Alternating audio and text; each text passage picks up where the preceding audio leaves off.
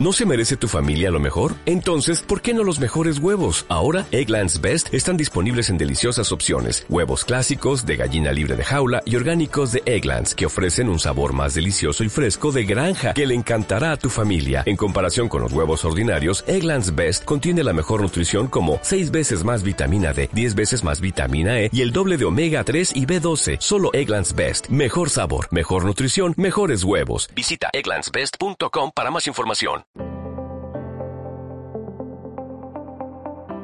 Bienvenido a Omega Centro Cristiano. Estás por escuchar un podcast para varones. No olvides compartir la palabra de Dios y este podcast también. Comenzamos.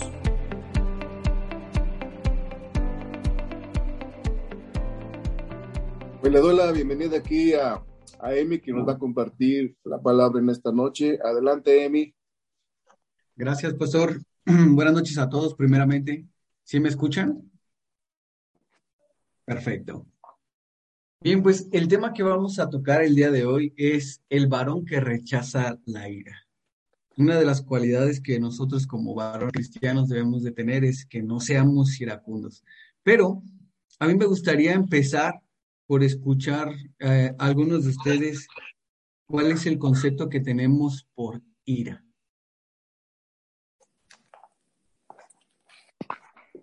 Pues es el no, el no admitir, hermano. Por ejemplo, a veces sabemos que estamos haciendo las cosas mal y nos, nos corrigen y como que nos da un poco de coraje. O sea, sabemos que estamos mal y aún con eso, sabiendo que ya hicimos las cosas mal, nos corrigen y entonces sale la ira de nosotros. Yo soy el varón, yo soy el hombre y no, a lo mejor me equivoqué, pero y, y, posiblemente podemos decir, bueno, sí está bien, pues sí, sí me equivoqué, pero por dentro traemos esa ira porque nos corrigieron.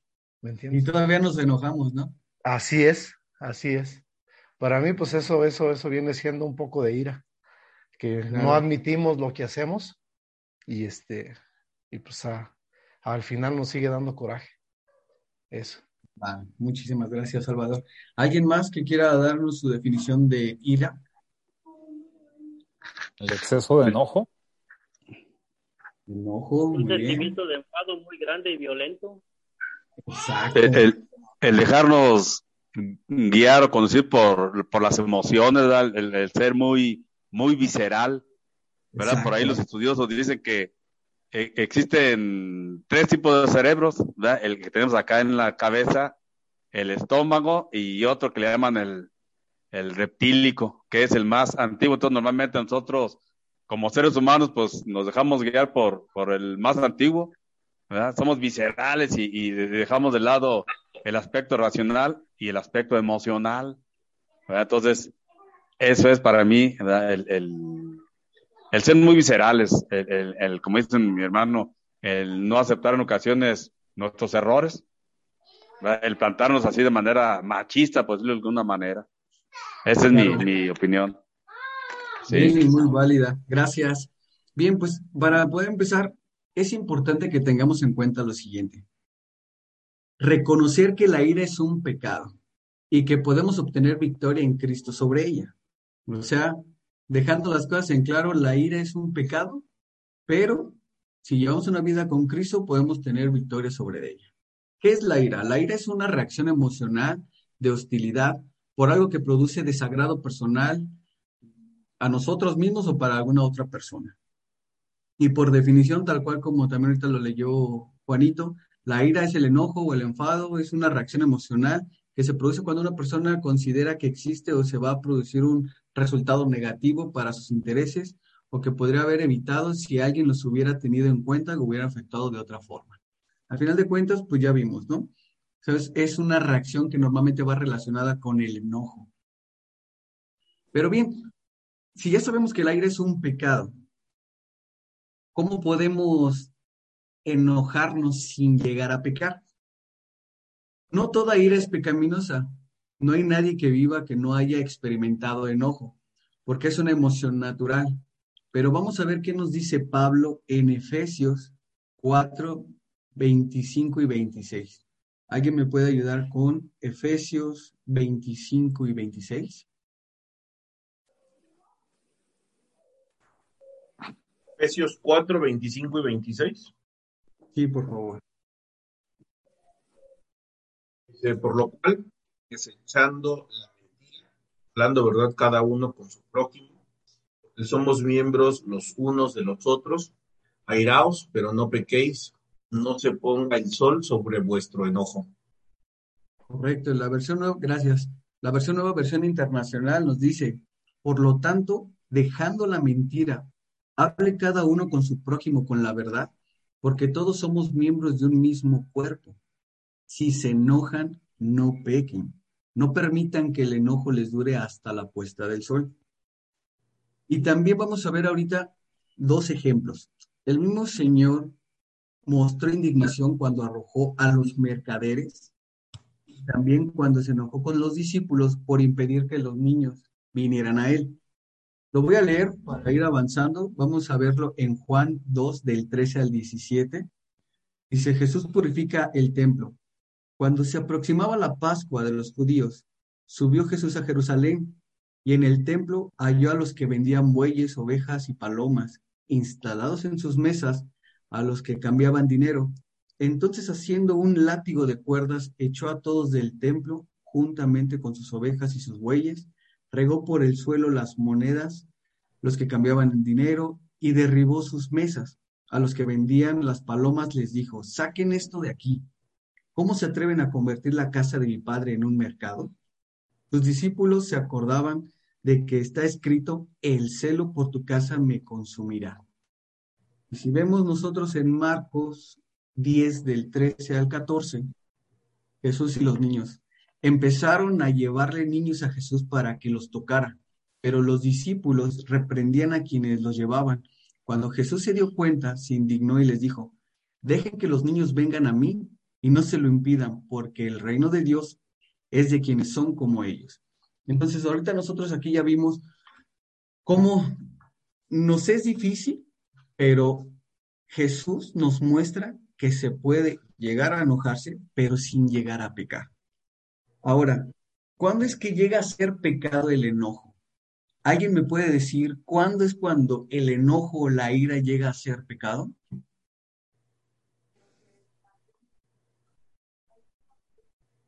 Uno a la vez, ¿eh? Uno a la vez.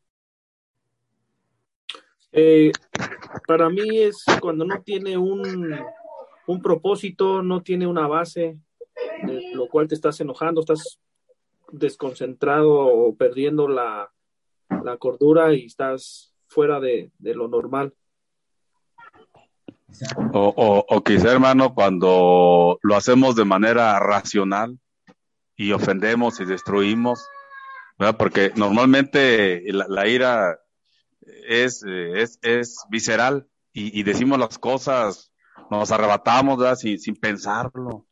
Ya cuando decimos las, las palabras o, los insultos, de, de ya, ay, la regué, hice esto, hice el otro. Yo, yo pienso que cuando lo hacemos de manera racional, no sé, ¿verdad? Sí, bien, pues vamos a ver, ¿cuándo es cuando llega a ser pecado el enojo o la ira? Cuando provoca un comportamiento explosivo, salirse de sus casillas o perder definitivamente el control. Cuando se lastima físicamente a alguien, ya sea con la mano o con alguna otra cosa. Pero aquí me gustaría hacer una pausa. Nosotros sabemos que podemos llegar a hacer daño no solamente físico. ¿Cómo, ¿Cuál es otra manera en que podemos llegar a hacer daño? Con nuestras palabras. Muchas veces no nos damos cuenta y los que tenemos hijos, a veces se nos hace fácil hacer un regaño que para nosotros ah, es algo normal, lo regañé. Pero esas palabras que uno las dice de manera explosiva o en, un, en medio de un enojo, no sabemos cómo pueden llegar a impactar en la vida de nuestros hijos para mal. ¿Por qué? Porque llegamos a ofender. Y aunque a lo mejor no fue nuestra, nuestra intención inicial el ofenderlo, pero como no medimos nuestras palabras y nos, nos metemos al enojo, nos dejamos llevar por la ira, llegamos a lastimar el corazón de nuestros hijos. Y ese es solo un ejemplo, ¿no? porque no solamente están los hijos, está la esposa. Oye, pero es que si ya sabes que me gusta el café sin coffee made y sin azúcar, por favor, se me va a subir más el azúcar. Y a veces, aunque no lo hagan intencionalmente nuestras esposas. Es un ejemplo burdo, ¿no? Pero llegamos a veces por cualquier cosita, cualquier detonante, a enojarnos y nos llenamos de ira y llegamos a ser ofensivos con nuestras palabras a nuestras esposas. Ya hablamos de los hijos, ya hablamos de las esposas, pero pues también pasa lo mismo con nuestra familia, nuestros amigos, nuestros hermanos en las iglesias, porque a veces por querer dar un consejo, por querer decir algo, llegamos a ofender sin darnos cuenta, aunque no haya sido nuestra intención, vuelvo a mencionarlo, pero tenemos que tener nosotros mucha prudencia en cómo nos manejamos, cómo, cómo manejamos nuestras palabras, precisamente para evitar lastimar a alguien, sobre todo, nosotros sabemos que físicamente a lo mejor no somos, somos varones, pero somos varones cristianos que sabemos que no debemos de golpear a nuestras mujeres, ¿no? Pero sabemos también que nuestras palabras ahí sí pueden llegar a ofender. Entonces tenemos que ser muy prudentes en ese aspecto. Y voy a seguir.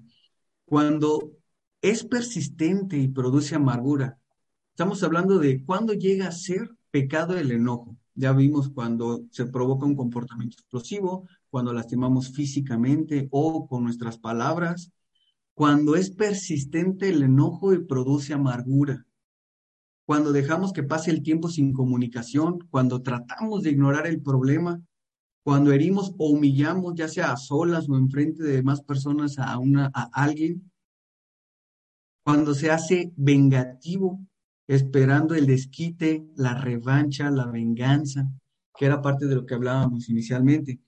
Pero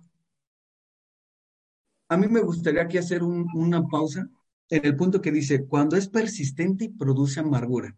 Cuando produce amargura es que llega a ser pecado la ira. Yo me acuerdo que mi papá cuando le comparte a las personas de la palabra de Dios y que toca el tema de, de, de amargura, siempre hace referencia a un ejemplo de que muchas veces nosotros tenemos esa raíz, esa amargura en nuestro corazón y la guardamos cuando es como una brasita ardiendo, ¿no? Imagínense, ¿no? Ya tenemos aquí nuestro carbón para la carne asada, tenemos una brasita ¿Qué, produce una brasita si la queremos agarrar? Nos va a quemar, ¿no? Nos va a llegar a lastimar. Pero muchas veces nosotros nada más estamos con la brasita de un lado a otro, de un lado a otro, y no dejamos la brasa por un lugar, lo, lo aventamos, sino nada más la estamos almacenando y cada vez genera más amargura, más amargura, más amargura, más daño. Entonces, eso, esa amargura que se va generando, ese resentimiento, es cuando llega a ser pecado, porque ya estamos lastimados, nuestro corazón ya está resentido. Y vamos a ver, nosotros ya vimos en Efesios 4, de ahora del, 25, del 26 al 27, lo voy a leer. Si se enojan, habíamos leído, no pequen. No permitan que el enojo les dure hasta la puesta de sol, ni den cabida al diablo. Una vez en un evento para matrimonios, nos hacían el reto de, ¿saben qué? Si, de, si por X o por Y tú llegas a tener un problema, un enojo con tu esposa, y leían esta parte, no permitas que el enoje dure hasta la puesta de sol. ¿Qué creen que va a pasar si, si dejamos que, que crezca y que crezca y nos vamos a dormir y nos, nos quedamos enojados, nos vamos a la cama enojados, ¿qué va a pasar al día siguiente? Nuestro corazón se va poco a poco a llenar de amargura, de ira, de enojo, de resentimiento. Y sabemos que eso es pecado, ¿cierto? Eso es pecado. Entonces, en ese evento de matrimonio decían, los invito, los reto a que si ustedes llegan a tener algún problema, por muy mínimo que sea, no se vayan a dormir sin antes haberlo hablado. Y la Biblia nos los dice. No permitan que el enojo les dure hasta la puesta del sol. ¿Cuántos están de acuerdo en que si tenemos algún problema, no solo con nuestras esposas, pero es, nosotros somos varones cristianos y nuestro primer, nuestra primera iglesia está en nuestra familia. Es nuestro núcleo familiar la primera, la primera iglesia que tenemos nosotros tenemos que cuidarla, tenemos que irla regando, alimentando. Si nosotros llegamos a tener un problema, no, no permitamos que eso genere amargura, que genere raíz en nuestro corazón. Vamos a solucionarlo antes de que llegue la puesta de sol. ¿Estamos de acuerdo con eso? Perfecto. ¿Hasta aquí algún comentario, alguna duda? Yo, Emanuel, sí, llega el momento en que si no llegas arreglar esa situación, por decir en la noche, pues ni siquiera vas a poder dormir. ¿Verdad? Entonces es preferible arreglar cualquier situación y dormir tranquilos y, quitarnos estas raíces que no, que no se queden en nuestro corazón. Claro, claro. Muchas gracias. Y sí, vamos a ver también qué nos dice Santiago 1 del 19 al 20. Ahorita, ahorita, para darle un poco de velocidad, voy a estarlos leyendo los versículos. De todas maneras, les voy a compartir las citas para que quien quiera meditar un poco más en ellas lo pueda hacer y también les puedo compartir mis apuntes para que después en el baño o en la noche, si quieren meditar un poco más acerca de esto, lo puedan hacer tranquilamente. Bien, pues nos dice también eh, con el punto de cuando es persistente y produce amargura. Ya hablamos de lo que dice Efesios, pero también vamos a ver qué dice Santiago 1 del 19 al 20. Mis queridos hermanos, tengan presente esto. Todos deben estar listos para escuchar y ser lentos para hablar y para enojarse, pues la ira humana no produce la vida justa que Dios quiere. ¿Cuál es la vida justa que Dios quiere? Nosotros como cristianos somos llamados a ser santos. ¿Qué es ser santos? Ser apartados para Dios. Tratar de llevar una vida totalmente que sea apartada para Dios. Es llevar una vida de santidad. Si nosotros llevamos una vida de santidad, una vida justa, estaríamos cumpliendo con lo que dice la Biblia aquí en Santiago. Sin embargo, dice, pues la ira humana no produce la vida que quiere Dios. No, y además que le diga el doctor.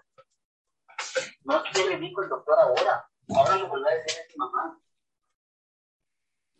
Bien, entonces, nosotros ya sabemos que para poder llevar una vida justa, tenemos que quitar algo que normalmente en los varones está presente, la ira, ¿no? La ira. Entonces, vamos a ver también que cuando se hace, hablamos de que llega a ser pecado cuando se hace vengativo, esperando el desquite, la revancha o la venganza. Y eso lo vamos a ver en Romanos 12, del 17 al 21. Y nos dice, no paguen a nadie mal por mal, procuren hacer lo bueno delante de todos, si es posible y en cuanto dependa de ustedes, vivan en paz con todos. No tomen venganza, hermanos míos, sino dejen el castigo en las manos de Dios porque está escrito, mía es la venganza, yo pagaré, dice el Señor. Antes bien, si tu enemigo tiene hambre, dale de comer. Si tiene sed, dale de beber. Actuando así, harás que se avergüence de su conducta. No te dejes vencer por el mal. Al contrario, vence el mal con el bien. Entonces, ahorita hablamos de, de los casos o de los ejemplos con las esposas, con los hijos, pero tomando esta parte de la Biblia, lo podemos, ¿cómo lo podemos hacer o cómo lo podemos llevar a cabo en nuestra vida personal? Cuando, por ejemplo, estamos en el trabajo, en el trabajo o que vamos eh, al súper o que de repente vas manejando y se te atraviesa un cristiano y ya nos andan pitando, es normal que de repente uno se enoje, ¿no? Pero podemos enojarnos sin llegar a pecar. Ya sabemos cómo es no llegar a pecar no ofendiendo, no esperando que ojalá y el tránsito lo detenga para que, esperando una venganza, para que el tránsito lo multe. Nosotros ya vimos aquí en Romanos, si tu enemigo tiene hambre, dale de comer. Si tiene prisa, lo que pase, no pasa nada. Si tiene sed, dale de beber. Actuando así haremos que se avergüence de su conducta. No te dejes vencer por el mal. Al contrario, tenemos que vencer el mal con el bien. ¿Cuántos están de acuerdo con eso? Amén, ¿verdad? Bien, ¿qué causa o cuáles son las causas para la ira? Por la caída fuimos creados a la imagen de Dios, pero está pero esta quedó afectada por la entrada del pecado en el mundo, por los malos modelos y ejemplos de los padres o amigos, por los malos hábitos, especialmente cuando no ha dado cuando nos ha dado resultado en ocasiones, por el maltrato que recibimos en el pasado. Los niños son víctimas con más frecuencia en el hogar y también las mujeres cuando son golpeadas por sus maridos. Entonces, ya, ya sabemos ahorita cuáles son muchas de las causas para esa ira o para esa amargura, para ese resentimiento que a veces tenemos en nuestros corazones. Pero, ¿cuáles son esos malos modelos o ejemplos? Aquí la lectura nos dice, a lo mejor pudo haber sido el maltrato que pudimos haber obtenido de nuestros padres, o maltrato de amigos, o maltrato de X persona. Pero vamos a ver qué nos dice Proverbios 22, del 24 al 25 y nos dice, no te hagas amigos de gente violenta, ni te juntes con los iracundos, no sea que aprendas sus malas costumbres y tú mismo caigas en la trampa. ¿Qué nos puede dar de enseñanza esto? Si yo normalmente acostumbro reunirme con gente que nada más se la pasa en el alcohol, en las drogas, personas que golpean a sus esposas, personas que a lo mejor no son realmente un ejemplo para llevar una vida cristiana, tarde o temprano, por mucho que uno diga yo soy cristiano, va a caer, se va a enrolar y se le va a hacer normal el pecado. Y eso es de preocuparse, ¿no? Pero ¿qué creen que es lo que tenemos que hacer para no caer en eso? Si yo sé que en mi trabajo hay puro marihuano y me junto con los marihuanos, en dos, tres meses a lo mejor ya voy a querer probar la marihuana. Pero caso contrario, ¿qué pasa si me junto con los cristianos varones de Omega que se juntan desde las seis de la mañana a estar en oración?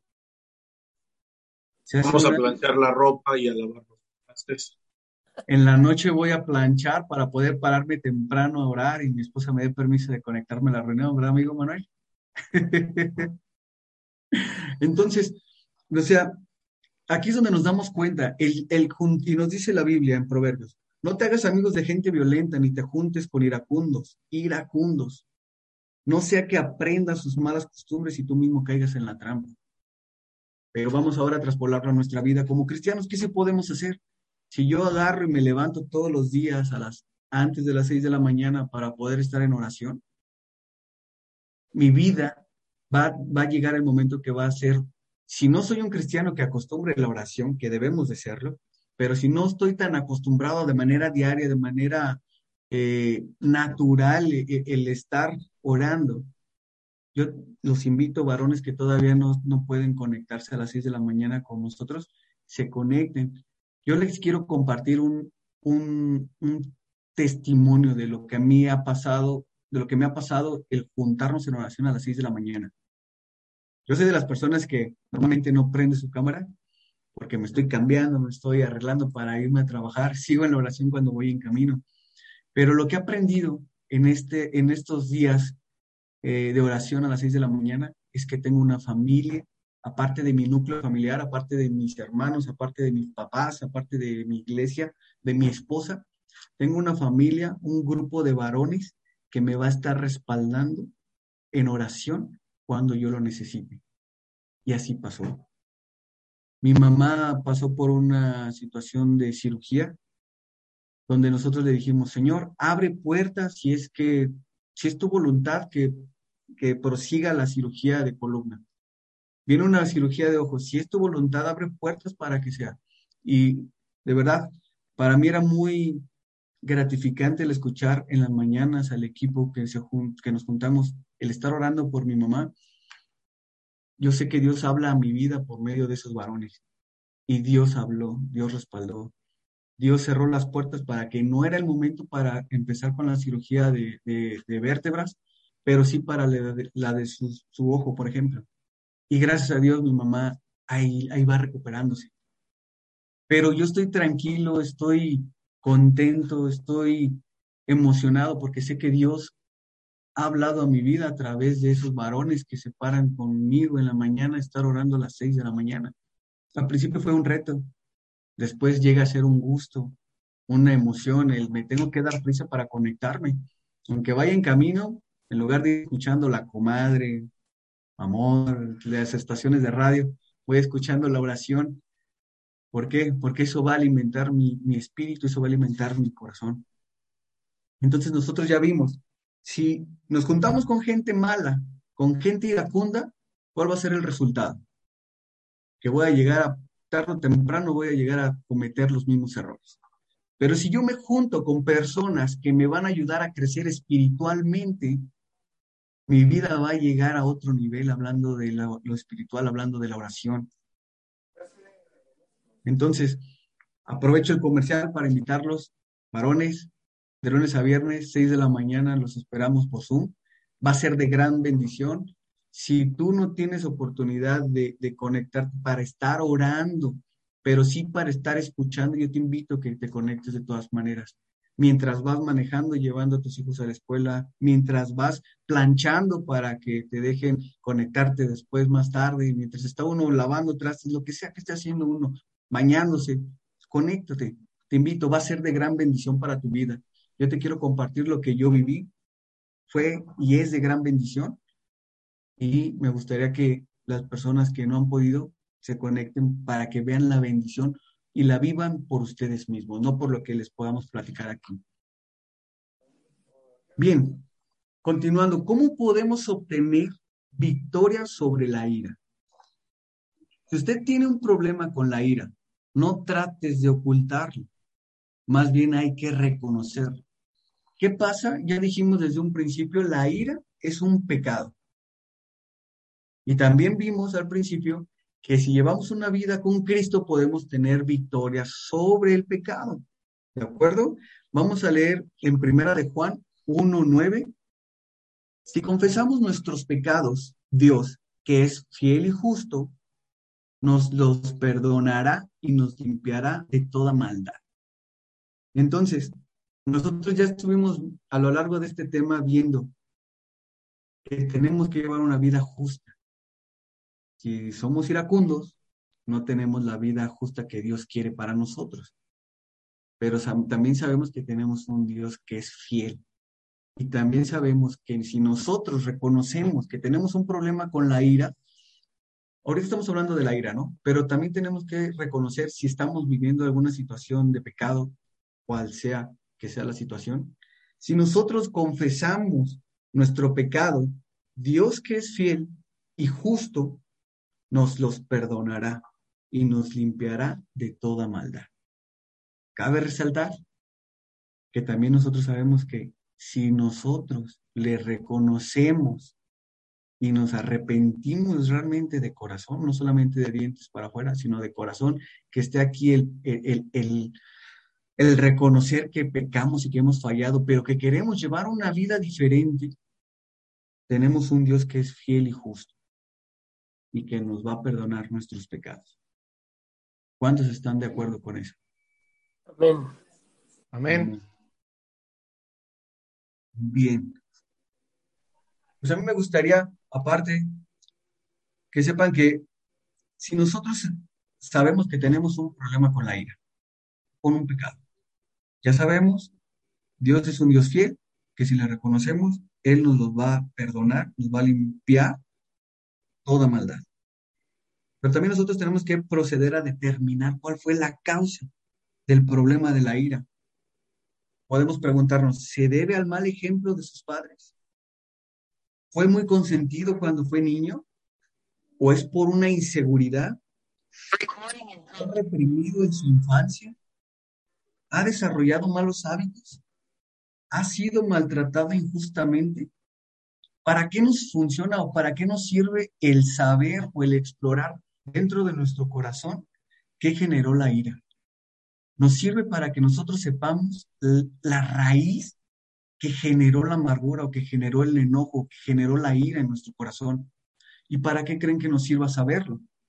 Nos sirve para que nosotros podamos orar específicamente por ese problema. No para el problema, sino para que Dios nos limpie, nos quite esa brasita que está quemando nuestro corazón, nos quite esa amargura que cada vez se va contaminando y contaminando más nuestro espíritu, y le digamos, Señor, a lo mejor mi papá me dio un mal ejemplo en el pasado, o me golpeó, o me gritó, o me insultaba, y eso generó ira en mi corazón, eso generó una amargura. Yo ya lo sé que fue eso, Ahora te lo entrego, Señor. No quiero más estar quemando mi corazón con esta brasa. No quiero seguir batallando con esta amargura. Quiero que tú, Señor, seas el que me perdone. Tú, mi Dios fiel, tú, mi Dios justo, perdona y limpia mi corazón. No quiero más esta amargura, no quiero más este resentimiento. También sirve para que nosotros como varones, a las seis de la mañana, si detectamos un problema, digamos, ¿saben qué, hermanos? Tengo un problema que a lo mejor puede que sea generacional o puede que sea que se generó en mi trabajo o que se generó donde lo hayamos localizado. Ayúdenme a orar. Nosotros sabemos que Dios va a escuchar nuestras oraciones, pero cuando nosotros como un solo cuerpo, como una familia, nos unimos en oración, vamos a poder lograr que esa resentimiento, esa amargura, se ha quitado de nuestra vida, se ha quitado de nuestro corazón, no por nosotros, no por nuestras obras, sino por el poder de alguien que es más justo, alguien que es justo, alguien que es perfecto, que es Dios. Amén. Nosotros tenemos que reconocer y dar los pasos necesarios para superarlo sin importar la causa. Trate de no culpar a los demás por el problema. Tampoco piense en venganza. No permita que Dios le ayude. Medite en los siguientes textos bíblicos. Los voy a leer y ahorita se los comparto. El que es paciente muestra gran discernimiento. El que es agresivo muestra mucha insensatez. El que es entendido refrena sus palabras. El que es prudente controla sus impulsos. El buen juicio hace al hombre paciente. Su gloria es pasar por alto la ofensa. Estos son proverbios que ahorita se los voy a compartir. 14.29, 17.27 y 19.11. Nosotros ya vimos y aprendimos que tenemos que ser muy prudentes, sobre todo cuando se trata de ira. Si nosotros aprendemos a ponerle un freno de mano a nuestra boca, a nuestras emociones, nosotros ya sabemos que el buen juicio hace al hombre paciente. ¿Y cuál va a ser su gloria? Su gloria es pasar por alto la ofensa. Si me están ofendiendo, pues sí, ya pasó. Oye, que me la refrescó cuando iba en el coche. No pasa nada. Tenemos que ser prudentes y no perder el control. Tenemos que ser personas con un buen juicio. Tenemos que ser, somos cristianos, tenemos que ser un ejemplo cuando estamos en la calle, en el trabajo y sobre todo algo que me que me ha movido mucho mucho últimamente es que somos la mayoría de los que estamos aquí somos padres, tenemos hijos y no nos damos cuenta, pero cuando volteamos hacia atrás tenemos unas personitas que están viendo nuestra, nuestro comportamiento.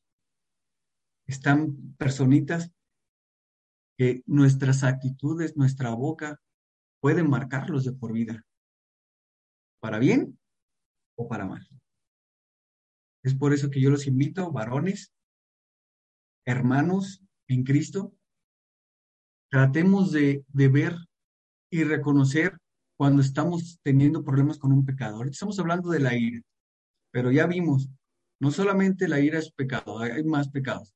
Pero si nosotros realmente le reconocemos y decimos, Señor, ya no quiero batallar, yo sé que ya la regué, pero estoy realmente arrepentido, te lo entrego y tenemos un Dios que es justo, que es fiel y que si de verdad lo hacemos de corazón, nos va a limpiar de todo pecado, de toda amargura, de todo resentimiento, de toda ira, de toda maldición generacional que puede existir. Porque muchas veces no sabemos qué estamos cargando de nuestro pasado.